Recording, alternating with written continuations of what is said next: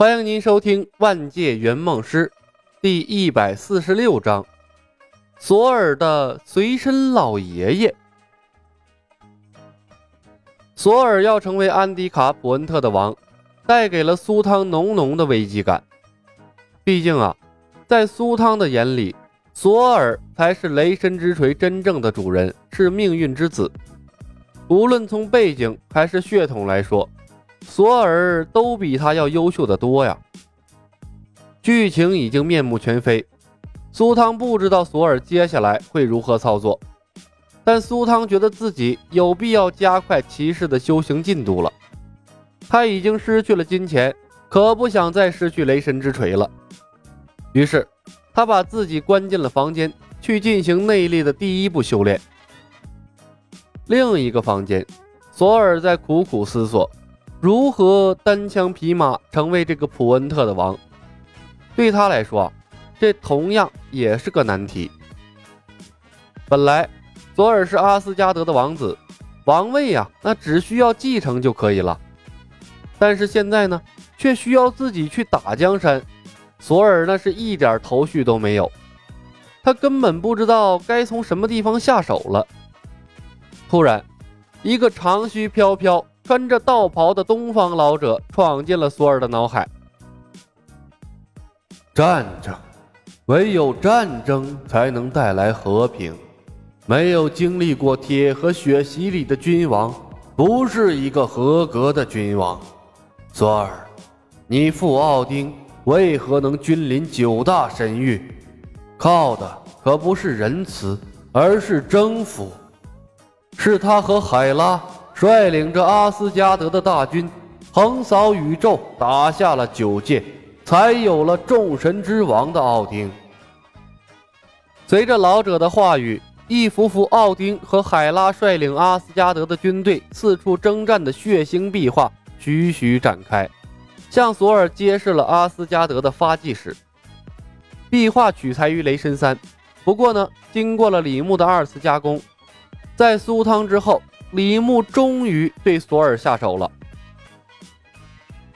激励客户只是第一步，拉索尔下水就是第二步。圆梦师啊，不能只做一手准备。索尔是因为挑起战争被奥丁剥夺了神力，流放到地球的。作为索尔的好朋友，李牧有必要让他认清战争的本质，让他认识到一个向往和平的君王不是一个好君王。然后呢，让他离他的锤子远一点。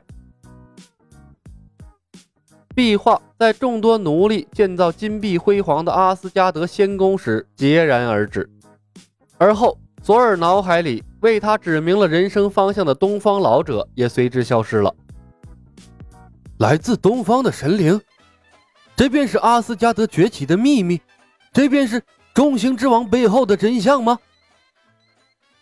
突如其来的消息惊呆了索尔，他突然疑惑了：“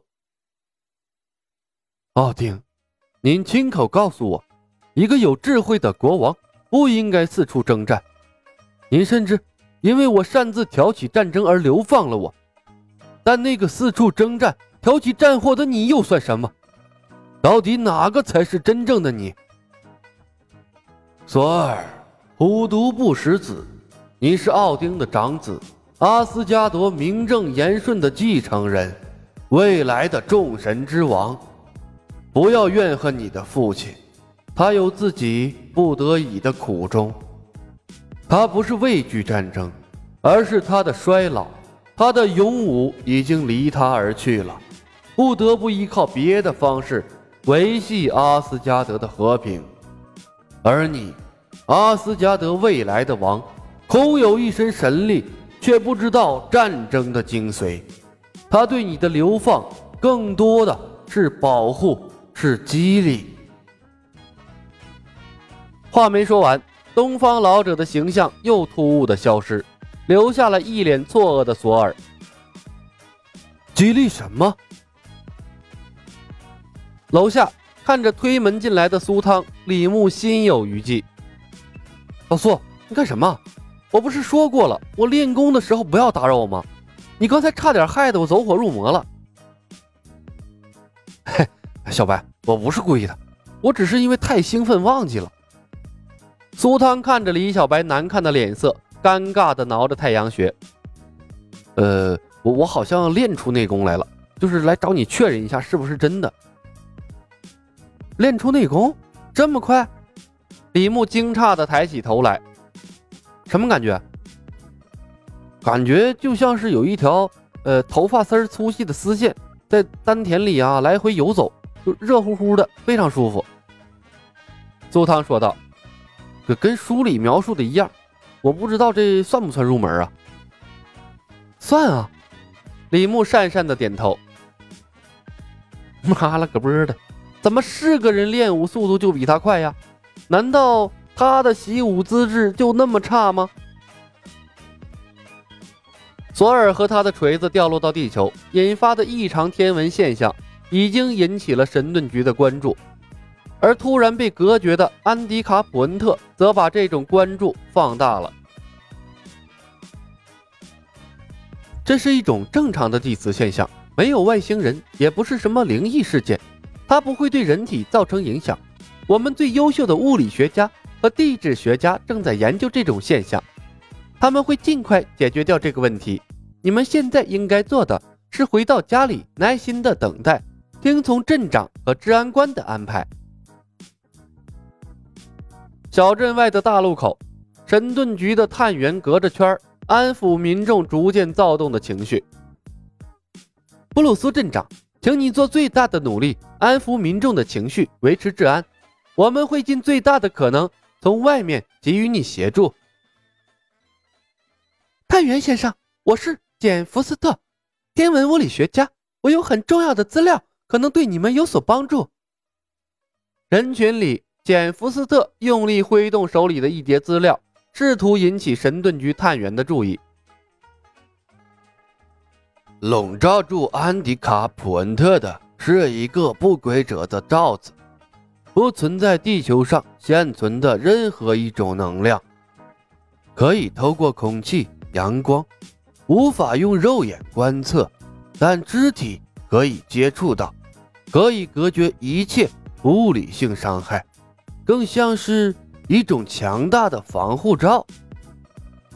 一个头发斑白的老教授指着电脑屏幕上旋转的 3D 建模，侃侃而谈：“难以想象，谁会把防护罩建造成这种形状？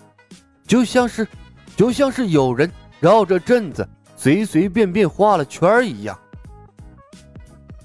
艾米教授，有什么办法解决吗？格林探员问道：“呃，找不到任何解决的办法。”艾尔教授摇头道：“地磁、空气成分，甚至光线都没有任何异常的表现。我甚至找不到它的动力源。哦，真的想象不出来它的运行原理是什么。这已经超出了我的能力范围。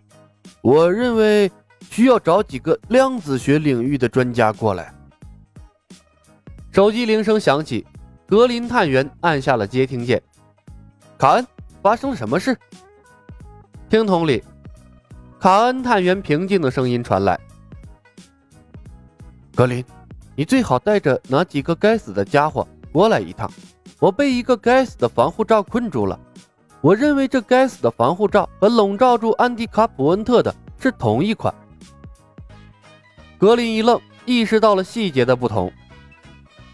卡恩，详细向我描述你那边的状况。你是怎么被防护罩困住的？准准确的说，你是怎么进入到防护罩里面去的？困住你的防护罩形状、大小跟安迪卡这边有什么不同？我来调查前天晚上异常的天文现象和伯恩特镇的防护罩有没有关联，结果在这边发现了一个陨石坑。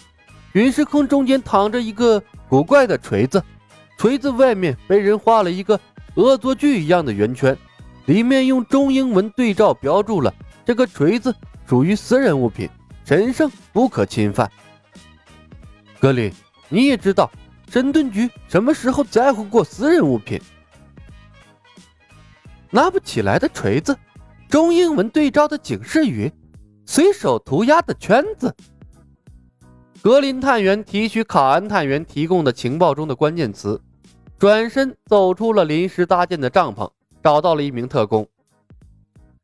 Jason，联系普恩特镇的警长，让他提供给我镇子里所有华夏人的资料，再找些人去卡恩那边看看，能不能搜集到更多的线索。